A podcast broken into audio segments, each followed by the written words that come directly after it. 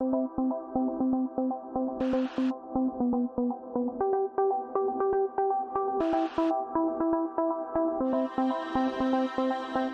es italiana, filmmaker y nómada. Está detrás de la cuenta Me, My Friends and the Band, aunque eso es ahora, porque por circunstancias que pronto averiguarás tuvo que adaptar ese nombre. Al caso, ella vive, viaja y trabaja como yo, de manera itinerante. Es una gran amante de la naturaleza y le encanta hacer y probar un montón de deportes, actividades y juegos al aire libre. Demasiadas cosas en común para no plantearle una entrevista, ¿no? Con ella charlo de cómo viajando se dio cuenta de lo que quería estudiar, de cómo ha conseguido vivir en una autocaravana sin renunciar a su profesión, cómo eligió a ese bicho de más de 7 metros que lleva ella solica, que es para ella imprescindible en esta casa rodante, cómo aprender a conducir y aparcar y por supuesto también charlaremos de lo que no es tan guay de vivir así y que no se suele decir en las redes sociales. También abordaremos su viaje por Marruecos, cómo consiguieron arreglar la furgo que les dejó tirar a mitad del desierto, qué material utiliza para hacer esos vídeos tan chulos o cómo hacer o mantener amigas por el camino. Bea es simplemente genial. Es una conversación supernatural, sencilla y fresca, donde vas a encontrar un montón de razones para lanzarte al mundo camper. Yo soy Ana Cortés y te doy la bienvenida al podcast de Hacia lo Salvaje, un espacio para la aventura, la naturaleza y el deporte con voz de mujer. Si quieres apoyarme a mí y a este podcast, puedes hacerlo a través de ebooks.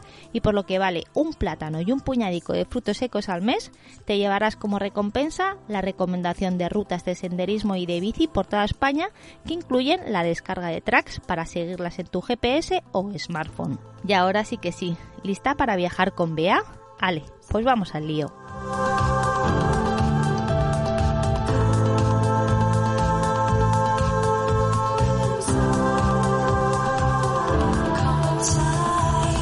Para empezar, mmm, ¿qué hace una chica como tú en un sitio como este? ¿O qué te ha llevado a, aquí a estar en, España? Cuéntanos tu historia. En España, en España fue hace bastante, creo que 12 años o así. Y yo la, la, verdad es que de España acabé de casualidad porque tenía una amiga que estaba haciendo el Erasmus en Madrid y la fui a visitar. Y de, de eso que te tienes que quedar tres días y me acabé quedando mes y medio. Y cuando fue el momento de volver a Italia ya sentía que no, no me apetecía volver y quería probar un poco la vida ahí. Y ya ves tú, o sea, una capital con todo su, su bastante opuesto como vivo ahora, pero como me gustaba mucho la energía de lo que se, cómo se respiraba Madrid. ¿De dónde eres? Porque nos dices que, que venías de Italia, pero concretamente. Yo, Rimini se llama, es una ciudad que está en el mar Adriático. Una ciudad así de mar y playas con sombrillas de colores que tienes que privatizar todo y, y bueno, divertido cuando eres un niño o una niña. Así que saliste relativamente pronto de, del hogar familiar. Yo salí, bueno, con 18, 19 me fui a estudiar a Bolonia y cuando estaba estudiando en Bolonia me pilló esto de, de que me llamó la atención Madrid y moví como todo un poco mi carrera para poderla acabar en España. ¿Y qué estudiaste? Bueno, yo empecé con humanidades en Italia y aunque mi idea por aquel entonces era estudiar crítica cinematográfica. Y, y luego cuando llegué a España eh, descubrí con la existencia del grado superior de imagen, que como tal no hay en Italia, que yo sepa, no sé si ha cambiado a día de hoy, y, y me, me, me, pareció perfecto porque era estudiar lo que a mí me apasionaba desde el, un lado concreto y participando en ello, no desde fuera opinando sobre ello, sino creando. Jolín, qué, qué, guay, así que poco a poco has ido encontrando pues eh, tu lado profesional, ¿no? Porque al final te defines como filmmaker y lo estás haciendo, pues como bien dices, desde dentro y uniéndolo a, a algo que tenemos en común, ¿no? Que es la naturaleza sí. y las montañas. ¿Cómo empezó esa conexión verdadera con, claro. con la naturaleza? Pues es que, a ver, por un lado, claro, yo estaba trabajando de vídeo, de... pero estuve la mayoría de mi tiempo en Madrid, organizaba eventos que sí que eran eventos en casas rurales, pero tenían una como una parte más cultural o festiva o de música, siempre me ha gustado mucho la cultura y todo. Y entonces estaba yo ahí en mi nicho. De repente, eh, cuando empecé a tener ahorros, me compré mi, mi primera furgoneta. Y, y con la furgoneta no hubo vuelta atrás, porque iba viajando, descubriendo sitios que ya estaba viajando, pero eran estos viajes de, como no sé, con una vuelta muy concreta y bueno, voy a ver a alguien ahí, hago lo que se hace y me vuelvo. Y viajar desde una furgoneta es vivir, no es viajar. Entonces, ahí poco a poco vi que eso me apasionaba, que quería conocerlo cada vez más y, y poco a poco fui uniendo eso, mi pasión por el vídeo, grabar las imágenes y contar historias con mi pasión por explorar la naturaleza. Qué grande. Y entonces, ¿cómo eran esas pequeñas eh, escapadas? Porque entiendo que al principio eran eso, ¿no? Eh, escapadas. Y después se dejó atrás lo que es la vida más convencional en, en un piso, ¿no? En un edificio. ¿Cómo fue ese proceso de ciar la, la vida nómada? Pues para mí, o sea, es que cuando empecé a viajar en furgoneta vi que eso era como es que realmente era vivir, vivir en otro sitio o sobre todo era vivir con otra ventana, ¿no? Un poco, vivir con otro jardín, con otro lo que te rodea un poco cuando estás con tu furgoneta, tu caravana o, o coche camperizado, lo que sea. Entonces, notaba que eso me, me hacía estar mucho mejor conmigo. En plan que al final en una ciudad me llamaba la atención pues estar, pues la sociedad, los eventos, la fiesta. Yo era de las de a mí me encantaba la fiesta, vamos, y, tenía lo que dicen el síndrome del fear of missing something, en plan el, el miedo a perderse algo y era la, última que se iba, la primera en llegar, o sea, era como a mí me, me atrapaba mucho la ciudad. Y poco, pero era eso, lo que atrae de la ciudad era el estar en sociedad, el vivir los eventos, las cosas, conocer a gente, pero como que vi que cuando viajaba, pues estaba mejor conmigo, conmigo misma y era, estaba muchísimo más a gusto. Entonces, cada vez que volvía era un poco, no sé, poco a poco fui priorizando más lo que yo necesitaba y cuando más a gusto estaba que pues esto de perderse las cosas o vivir en los eventos o lo que el ser humano organiza y, y como que vivía mucho más esto, un poco, me apetecía, la naturaleza me hacía estar mejor. Hmm. ¿No? Entonces cada vez que volvía a Madrid empezaba, pues eso, antes me iba una semana al mes y luego me iba dos y luego me iba tres y luego alquilaba mi habitación y me iba el mes entero y, y no, no hubo vuelta atrás. ¿Cuánto tiempo llevas viajando entonces con la furgo? Entre la furgo y la autoca entonces serían cuatro años. Cuatro años. Pero ha sido progresivo, ¿eh? no ha sido de esto de, venga, lo vendo todo, me vuelvo loca y me voy. Ha sido eso, progresivo, muy, muy fluido. Y, y, la furgoneta eso te permitía viajes largos, pero a mí no me, no, o en verano tal, o incluso en invierno, pero no sé, no, sigue, o sea, estás viviendo en otro sitio, pero sigues como la sensación de viaje. A, a, mí de la autocaravana lo que me gusta es que yo, yo estoy en casa. Yo me siento en casa.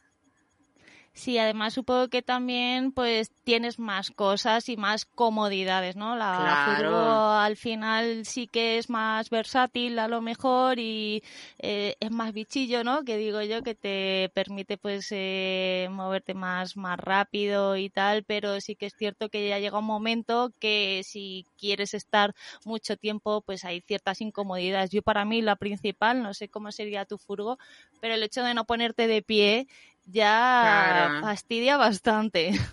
Claro, yo podía, tenía lo del techo elevable, pero para subir el techo tenía que quitar el camping gas, para poner el camping gas tenía que quitar el sofá, para poner el sofá tenía que quitar la, la, la, las gafas de bucear, o sea, era como todo el rato era un quitapón que al final, bueno, era y era siempre organizar un poco las maletas y las cosas de, de, ese viaje en concreto. Pues me va a la nieve, pillo de casa los esquís, los meto y me voy.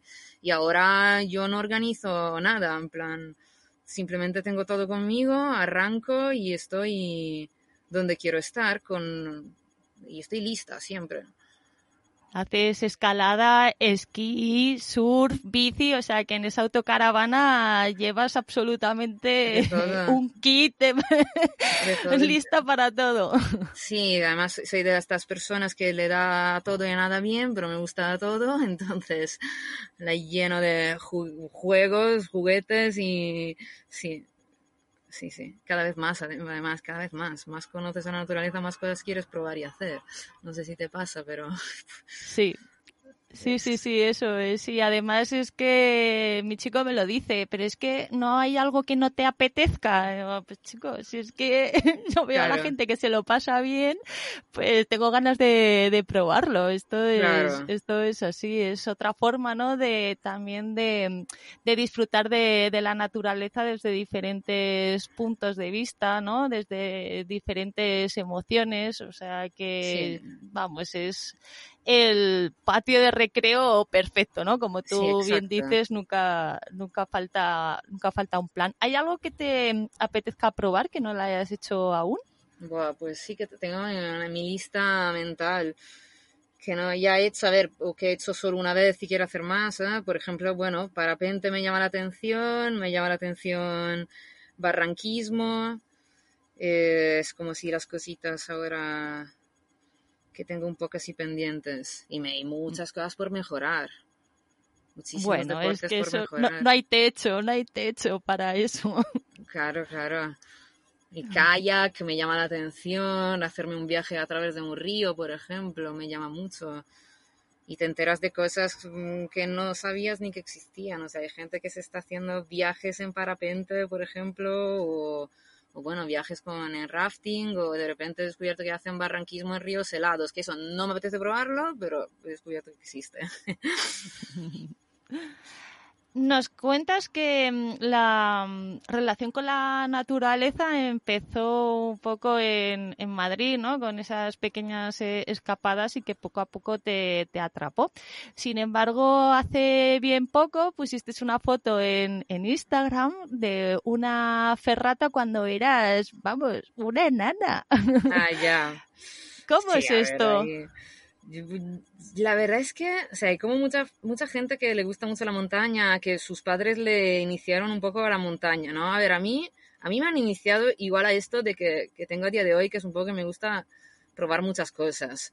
Pero con mis padres era, pues, cada viaje era, pues, una vez, que sé, nos íbamos a Grecia a hacer snorkel y eso de muy pequeña me empezó la, pasión así un poco por el mar, o de repente mi padre hace mucho deporte y mi madre es la curiosa, entonces se unieron las dos cosas. Y de repente me llevaban eso, a la nieve a poner los esquís desde pequeñita o, o yo tenía mi, mi, bici desde muy pequeña, o sea, creo que aprendí antes en la bici que andar, pero nunca vivimos en la naturaleza plena, o sea, mm. hacíamos viajes así que creaban curiosidad. Mm. Es que ahora en estos tiempos que corren, pues lo estamos viendo, ¿no? Que, que los pueblos se están vaciando, ¿no? Los pueblos que habitan las, las montañas y nos hemos vuelto todos un poco crazy, ¿no? En, en ciudades que al final pues, pues eso, te quitan esa conexión con, con la naturaleza y vivimos un poco a matacaballos sin, sin vivir el día a día como, como tú estás haciendo. ¿Por qué viajar en, en, en, furgo? Yo creo que lo has dejado bastante claro y es un poco eso que llevas ahí la, la casa rodante, ¿no? Y, hmm. y, al final pues tienes todo el material que, que necesitas. ¿Cómo elegiste la, la, furgo para que fuera perfecta para ti? La autocaravana me refiero. Hmm. Sí, porque la furgo, cuando tuve que comprar furgo, vi dos y a la segunda la, la compré. O sea, no investigué mucho y tuve muchos problemas. En plan de no hice ni prueba mecánica, no tenía ni idea de nada, solo quería una furgo. Y, y fui un poco viendo las cosas y conociendo un poco el medio, cómo va. ¿sabes? ¿no? Cómo se alimenta, cómo va, cómo tal. La autocaravana al revés, creo que vi entre 2.000 y 2.000 millones de autocaravanas en Internet, eh, pensando en todo como lo quería, donde quería la cocina, donde quería la, cuántas ventanas, como quería la cama, o sea, lo tenía ahí bastante claro. Y, y, creo que tengo la, la, más guapa del mundo, o sea, estoy como enamoradísima de, de, la mía y todo el mundo supongo estar enamorado de la suya, pero eres como un caracol, ¿no? Al final en autocaravana es tu extensión. ¿Tiene nombre? Se llama Halley. Halley. Como el cometa porque va y vuelve. Ah. Desaparece pero siempre vuelve. Qué bueno. Qué Es bueno. poco, sí. Es importante. ¿La tuya? La mía se llama latita. Ah, sí, de... De lata, pero en pequeñito Hostia. latita, porque realmente es una lata como una lata de sardinas o una lata de Coca-Cola, ¿no? Pero Hostia. cariñosamente la llamamos, eh, sí, la latita. Así que, que nada, es eh, caravana, estudio de podcast, eh, casa, un poco de todo. Claro. es importante que, que señales esto, ¿no? Porque para elegir una autocaravana, pues hasta que no estás, no, no te das cuenta de lo que necesitas y lo que no. Y el hecho de haber pasado por diferentes furgos te hace tener claro, ¿no? Con esa experiencia de haber ya vivido de qué quieres y qué no, porque yo creo que existen tantas autocaravanas o tantas campers como personas, ¿no? Porque Claro, sí, sí. Yo, si alguien, o sea, si una persona, por ejemplo, tuviera que comprar, yo recomendaría quizá ir alquilando, probando cositas y viéndose un poco ahí, porque no lo puedes saber hasta. Cada uno además tiene sus manías, no sé, o prioriza, pues yo que sé, un salón grande, o igual tener el armario más grande, o yo qué sé, yo quería, pues una tontería, estanterías para mis libros en la cama, o sea, no puedo concebir una cama sin los libros alrededor, por ejemplo, o un maletero enorme. Hay gente que tiene prefiere ir más cómoda. Yo llevo siete, y medio, siete metros y medio de trasto. Y es un trasto. Y, pero necesito un maletero grande porque quiero llevarme desde la tabla de surf a los esquís. Por mucho que, que ahora mismo en la nieve, pues poco utilizo la tabla de surf, pero la quiero.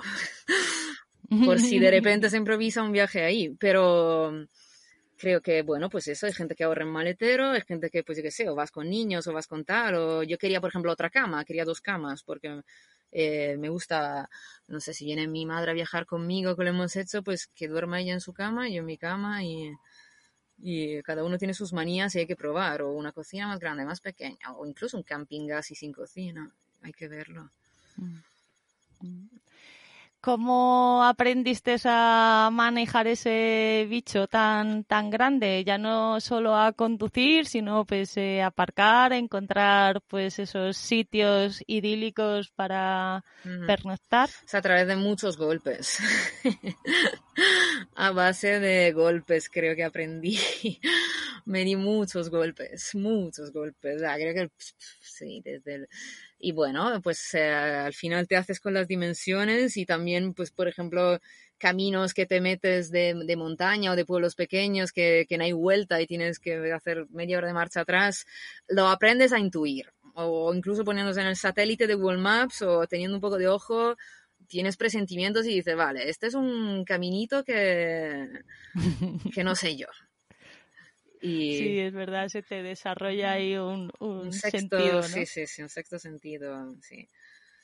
Porque ¿Dónde conseguiste la, la caravana? ¿Es de segunda mano? es de, soy, sí, es de tercera, yo soy la tercera dueña y fue un concesionario en Barcelona que tenía esta y sí, fue, nació en Bélgica y llegó a España, estuve y yo tercera persona en España. ¿Cuánto tiempo tiene? Es de 2003, Ujú. sí, y la encontré con 100.000 kilómetros, o sea, la habían cuidado bastante. En, que, entonces, sí, sí, la habían cuidado bastante, 100.000 kilómetros, yo, yo ahora le echo 40.000 más. ¿Y cuánto te costó? Me costó 29.000. Ah, 29.000. está muy bien de precio. Sí, ahora han subido bastante. ¿Y le has hecho alguna modificación? Me contabas que llevabas placas solares claro. y tal, algún depósito. Iba bastante bien de depósito de, a- de eso, a 100 litros de, de agua limpias, eh, tenía ya su, su calefacción, su, todo con gas, las aguas para calentar, tiene un, un hornito incluso, que es mi otro vicio. Y Mm. tenía, tenía, bueno, yo le- básicamente le puse más, eh, otra placa solar y una batería más grande por, para poder trabajar con el portátil. Y la verdad es que poca modificación más. Eso nos lleva un poco a la segunda parte de, la entrevista, ¿no? Porque supongo que te lo habrán preguntado muchas veces, a mí me lo preguntan por lo menos, es, vale, toda esta forma de vivir eh, mola un montón, es envidiable, pero ¿cómo se financia todo esto? Claro. Eh, a ver, eh, yo la verdad, como te conté lo que vivía en Madrid, yo tenía un piso que era mi piso por el que pues me había mi padre me pagó la entrada al piso como regalo de, generación en generación y me, me, hipotequé. Y vi que porque al, al final Madrid los precios a lo que pagabas de una hipoteca era lo que pagabas de una habitación. Y ese piso a día de hoy lo alquilo y entonces eso me da como una base encima de la que decir vale o sea con esto pues eh, me mantengo como y, y lo básico y el resto eh, hago trabajos de, vídeo de, y de foto, pero sobre todo vídeo, en lo que más me gusta, de, freelance. Ese es mi, esa es tu fuente de, ingresos, ¿vale? Sí, hemos visto vídeos, pues, recientemente, ¿no? En Montañeras a Van o de guías de Rocalía. Eh, ¿Cómo consigues esta, estas clientas? Pues la verdad es que eh, correo o Instagram y mucho Instagram. Instagram es una buena red para ponerse en contacto, ponerse cara, es fácil, intuitivo ver si puedes compartir intereses con alguien. Es, no sé, por ejemplo, con los stories y todo esto, ves un poco dónde está en ese momento esa persona. Y entonces, bueno, a raíz de o yo seguir eh, pues empresas de aventura o eso, chicas, mujeres aventureras y todo esto, de yo seguirlas, inspirarme o decir, oye, pues están en este lugar, ¿dónde está? Y escribir, mm, ¿dónde está esto? ¿Cómo puedo ir? Y, y recibir quizá un feedback de que pues esas personas viesen algún vídeo mío, alguna historia y, y lo mismo. Es un feedback Sí, porque en tu Instagram la verdad es que está lleno de fotos maravillosas y, bueno, pequeños clips, ¿no? Que luego en YouTube pues podemos eh, profundizar. Hay viajes eh, ahí pues muy chulos, ¿no? Que además los resumes pues de una manera muy especial con un estilo propio, ¿no? Por ejemplo, Azores eh, 15 días en 15 minutos o Suiza 10 días en 10 minutos. ¿Cuánto, ¿cuánto tiempo te lleva a hacer eh, estas microproducciones? Mucho, mucho, mucho, mucho. yo, sobre todo, para mis propios proyectos, que es ese amor al arte, en realidad lo hago porque me parece como que, o sea, para mí la, el vídeo son dos cosas. Uno es no perder recuerdos, o sea que hay vivencias que merecen ser como grabadas para siempre y poderlas repetir, y ese es el vídeo. Y otra es un poco transmitir sensaciones, o eso me pasa a mí también cuando veo vídeos. Si un vídeo me emociona, eso es, es puro placer. que, o un libro, o transmitir emociones, ¿no? Hacer emocionar a una persona que no estaba presente en ese momento.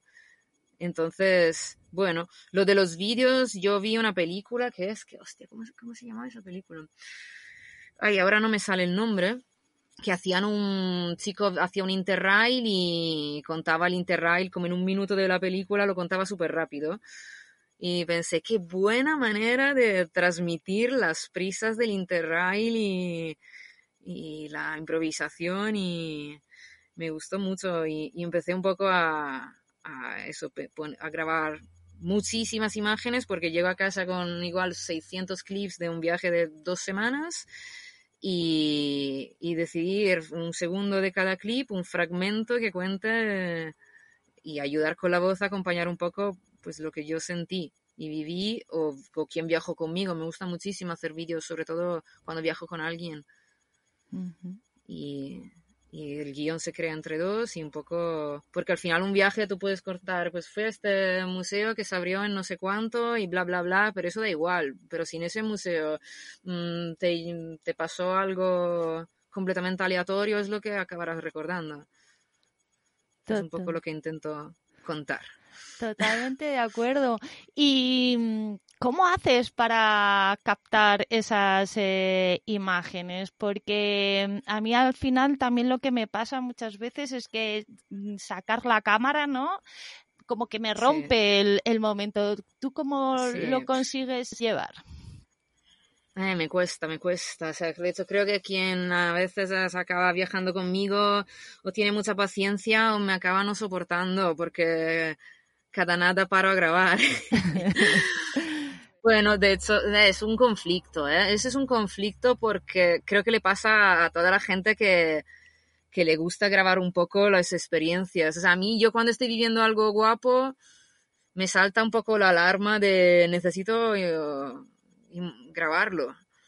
No de cara, venga, saco el móvil, subo una historia a Instagram y me grabo aquí el selfie del día, no, pero de, de sé, pues detalles, detalles. Esta planta que se mueve con detrás, esta montaña espectacular, pero se mueve tan bonito que la tengo que parar y grabarla. Y quien está conmigo no me soporta, no me soporta. pero bueno, ahora me estoy haciendo un poco, tienes que ser ágil. Mm, ahora también cuando grabas para empresas o tal de deporte, me, me estoy haciendo también con cámaras un poco más manejables, con cámaras de acción que sacas rápido. Mmm, grabas y la vuelves a guardar y ya y saber un poco, tener en mente ya la edición en la cabeza cuando grabas. Mm. O sea, así ser rápido, pim pam, y, eh, porque a la que volar un dron, volar un dron son 10 minutos entre todo. Cuéntanos, ¿qué, ¿qué aparatejos tienes para poder hacer estas obras de arte? yo ahora el dron, el dron me encanta y la, una cámara reflex y llevo cuatro lentes, aunque luego más o menos pues usas, te encariñas con una y, y luego ahora tenía cámaras de acción, tenía un par estilo GoPro, pero ahora las vendí me he hecho con la, la, nueva Insta360, esta que ha salido ahora muy, muy de redes sociales, pero es una cámara modular que entonces tiene varias lentes y permite grabar o en 360, es decir, graba, graba todo, tiene una lente de 180 grados que se suma a otra de 180 y graba todo lo que ocurre a tu alrededor y puedes ponerla también en otros estilos. Pero eso, por ejemplo, permite que cuando grabas deporte, que tienes que ser ágil, rápido o tal, pues la sacas, simplemente le das a, grabar, tiene un palo que desaparece por algoritmos y tal, y, y, no necesitas parar, espera el encuadre, espera, pasa aquí delante, eh, hace un salto y te tengo que pillar. Y eso son 10 tomas. No, en un segundo y...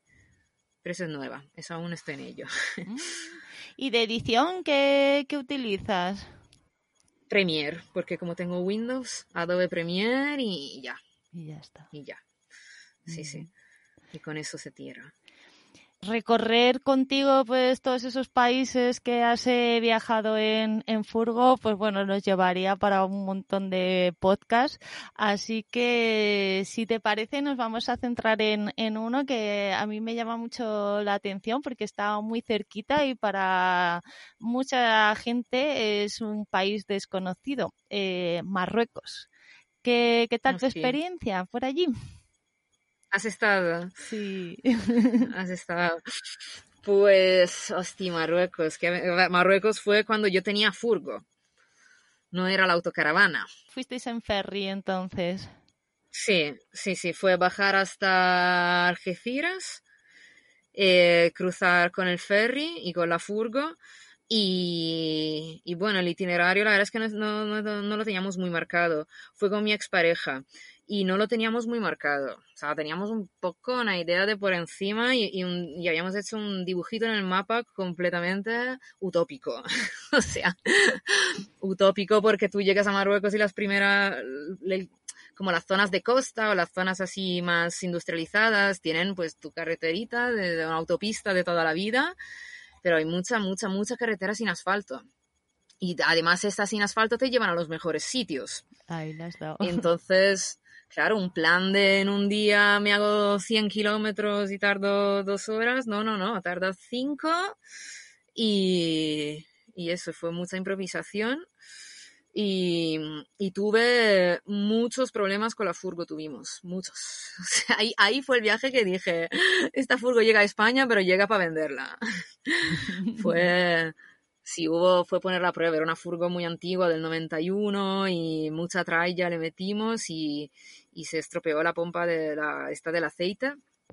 Y por, por, el calor la llevamos al desierto y en el desierto tenía o sea, problemas con el termostato, total, bueno. Y, pero fue un viaje impresionante.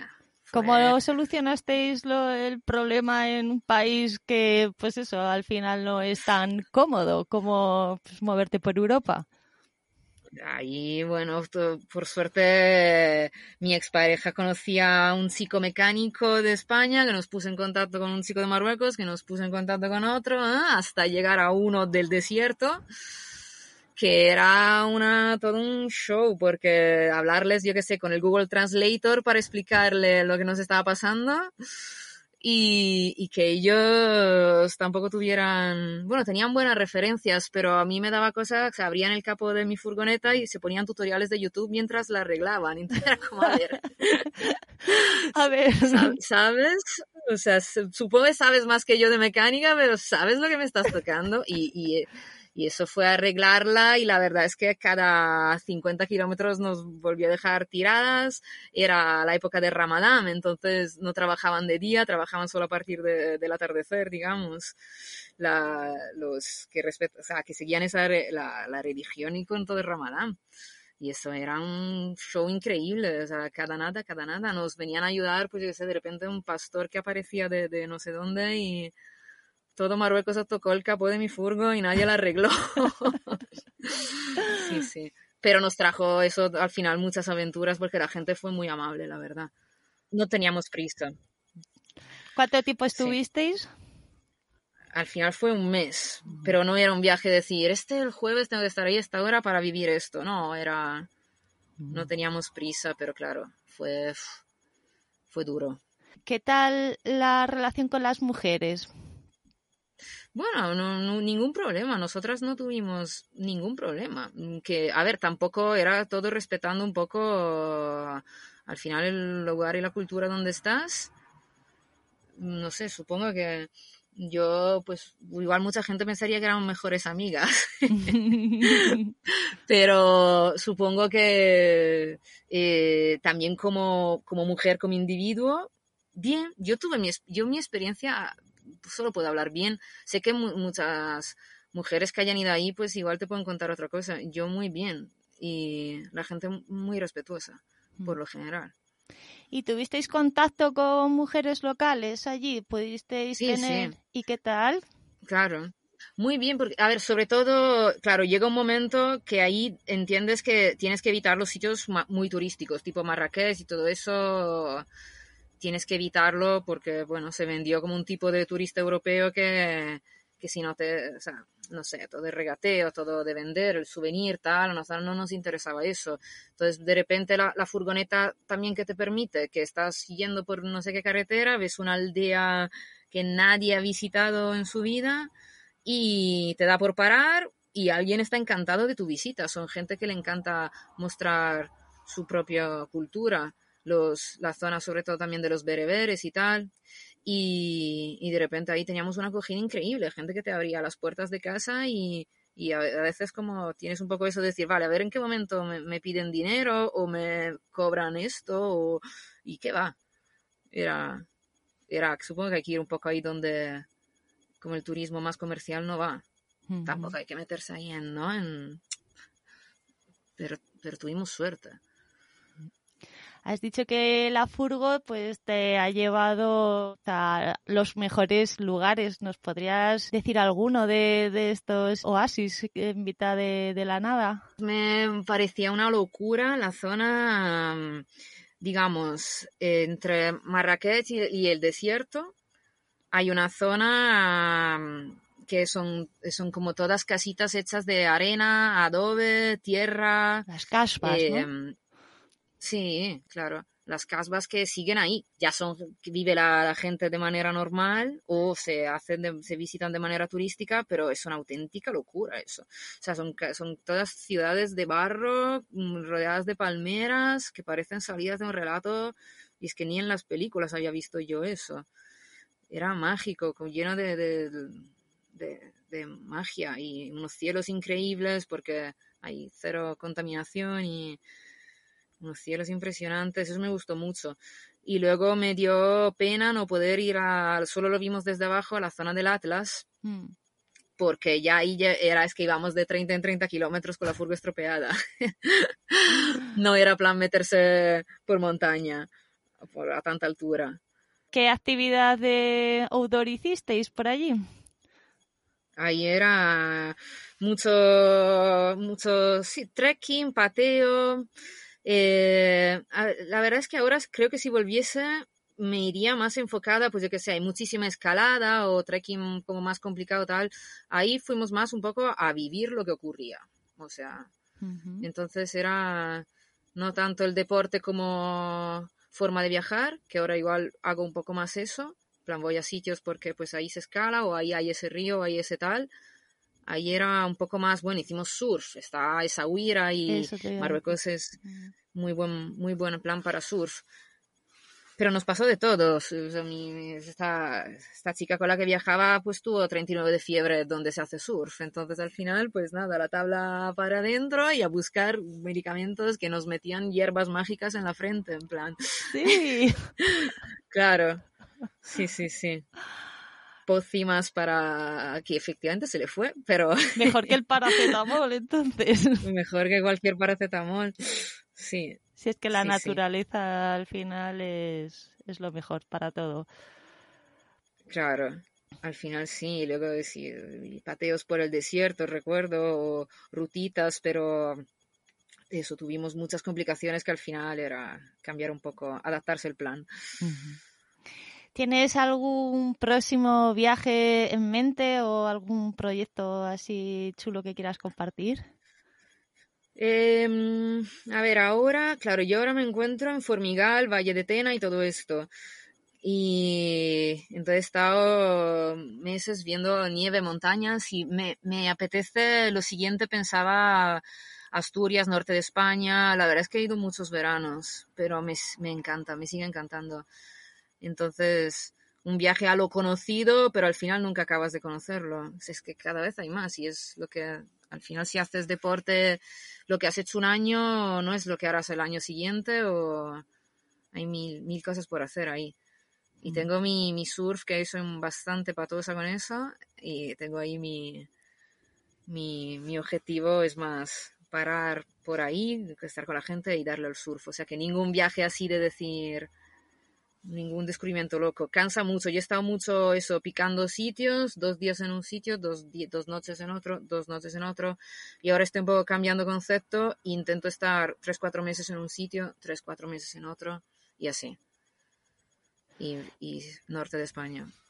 A nosotros nos pasa un poco también, ¿no? Que coges la la autocaravana, la caravana, lo que sea, con, con muchas ganas, ¿no? Y, y parece como que eh, no tienes tiempo, ¿no? Y tienes que acumular ahí toda la experiencia posible rápido. Claro. Y, y ahora, pues, efectivamente nos pasa lo mismo. Vamos viajando cada vez eh, más despacio, haciendo base y recorriendo, dijéramos, cada milímetro, ¿no? Que, que hay alrededor, pues, para poder eh, saborearlo. Y es que España tiene un montón, ¿no? Que, recorrer. Siempre nos dicen, pero no os cansáis no, ya lo tenéis visto todo y al revés, ¿no? Es que cuanto, cuanto más ves, más te das cuenta de pues que, todavía quedan sitios maravillosos por, por descubrir. Hemos hablado de, de ti, de, de la van y ahora nos faltaría hablar un poco de esa parte intermedia, ¿no? De mi My Friends and the Van, que son mis amigos. ¿Cómo haces para estar siempre pues en contacto con, con ellos o cada cuánto los ves, vuelves a casa? ¿Cómo, cómo llevas eh, la relación con la gente?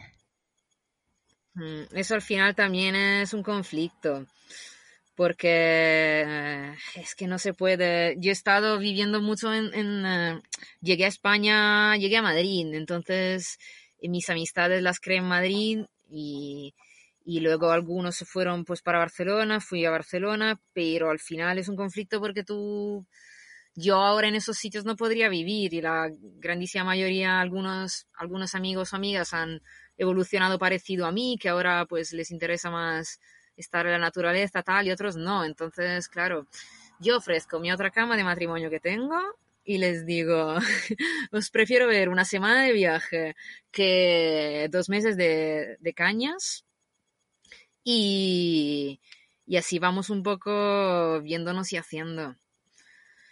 Y, y si no voy a verles, pero es, es complicado. Aunque creo que une más, de verdad que a veces une más una semana de viaje que, que dos meses de en una ciudad. Es complicado, pero, pero porque supongo que hay gente más lineal que desde el principio pues igual vive en un pueblo, en la naturaleza, tal, y yo es que cambié mucho. Entonces, claro, ahora estoy un poco intentando eso, estuve viajando, como perderse para reencontrarse, y ahora estoy un poco intentando crear amistades en los lugares donde me gustaría vivir. O sea, vivir en movimiento, pero bueno, pasar tiempo. Entonces, es complicado. ¿Tú cómo lo llevas?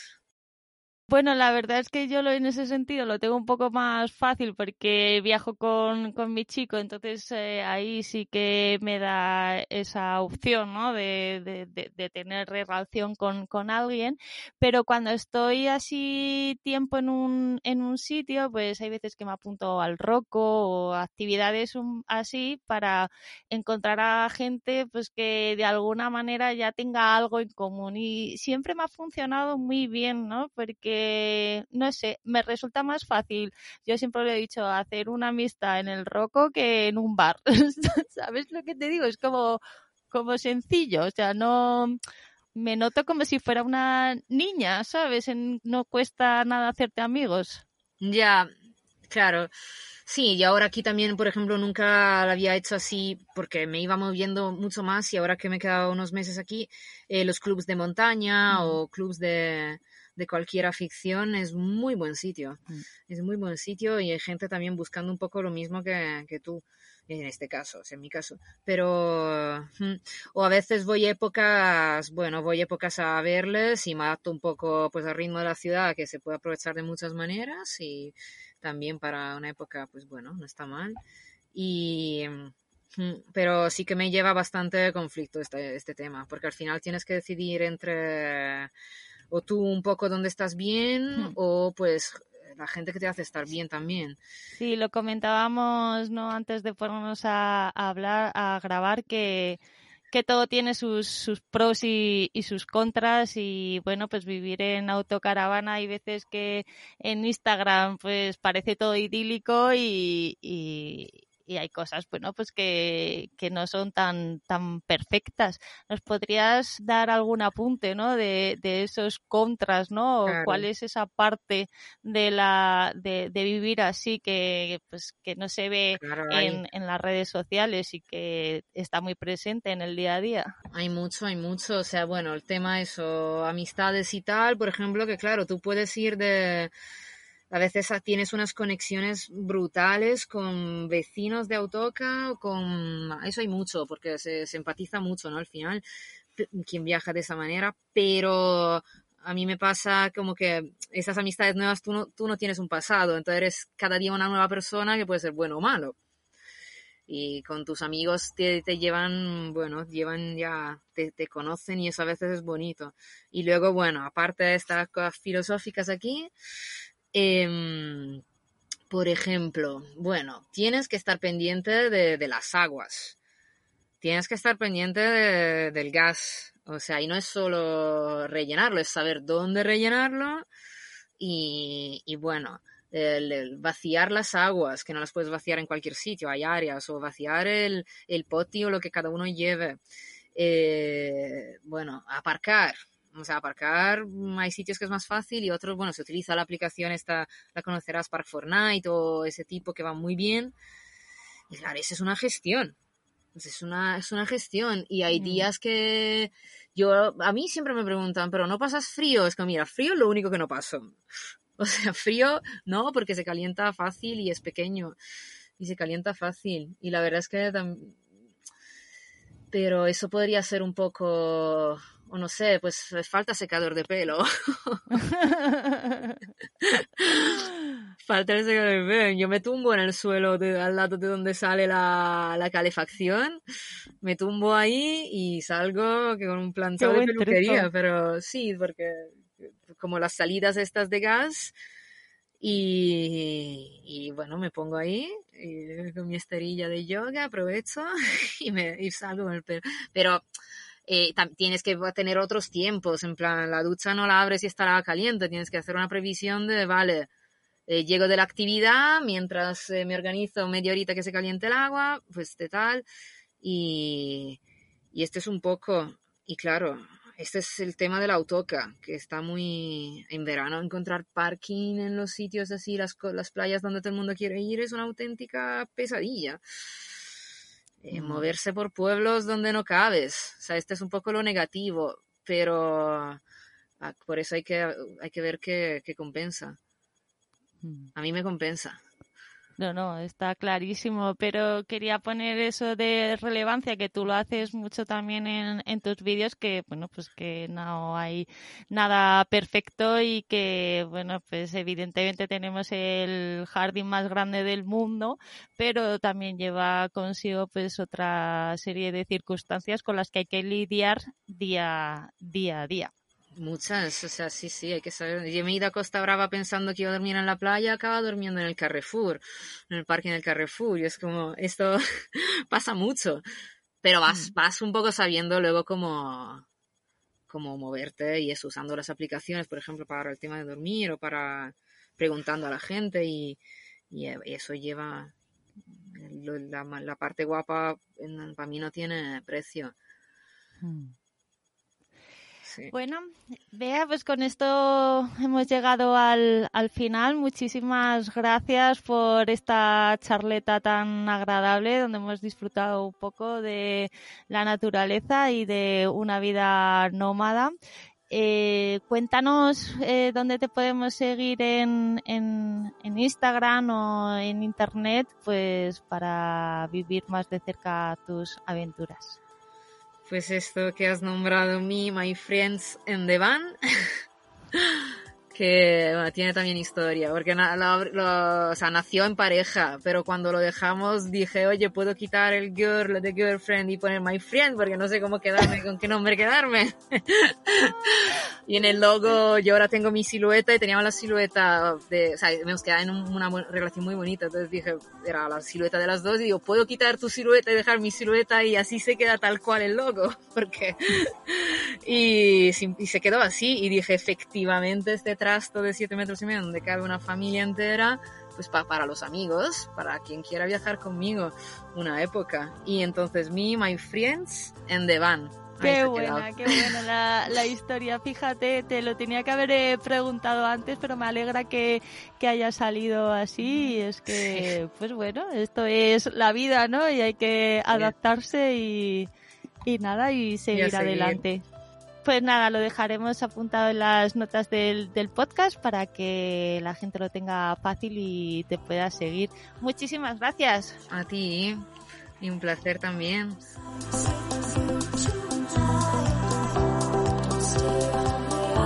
Y muchas gracias a ti también por habernos acompañado hasta el final. En actiwoman.es te dejaré colgados todos los enlaces relacionados con esta entrevista y te recuerdo que para conocer el detalle de los viajes ActiWoman tienes que entrar en la página web actiwoman.es y apuntarte a la comunidad ActiWoman. Además, recibirás un regalico al suscribirte, un ebook con 10 ideas para hacer actividades al aire libre con gente nueva, tengas el nivel que tengas. Nada más, nos escuchamos la semana que viene. Hasta entonces, espero que sigas tu camino hacia lo salvaje.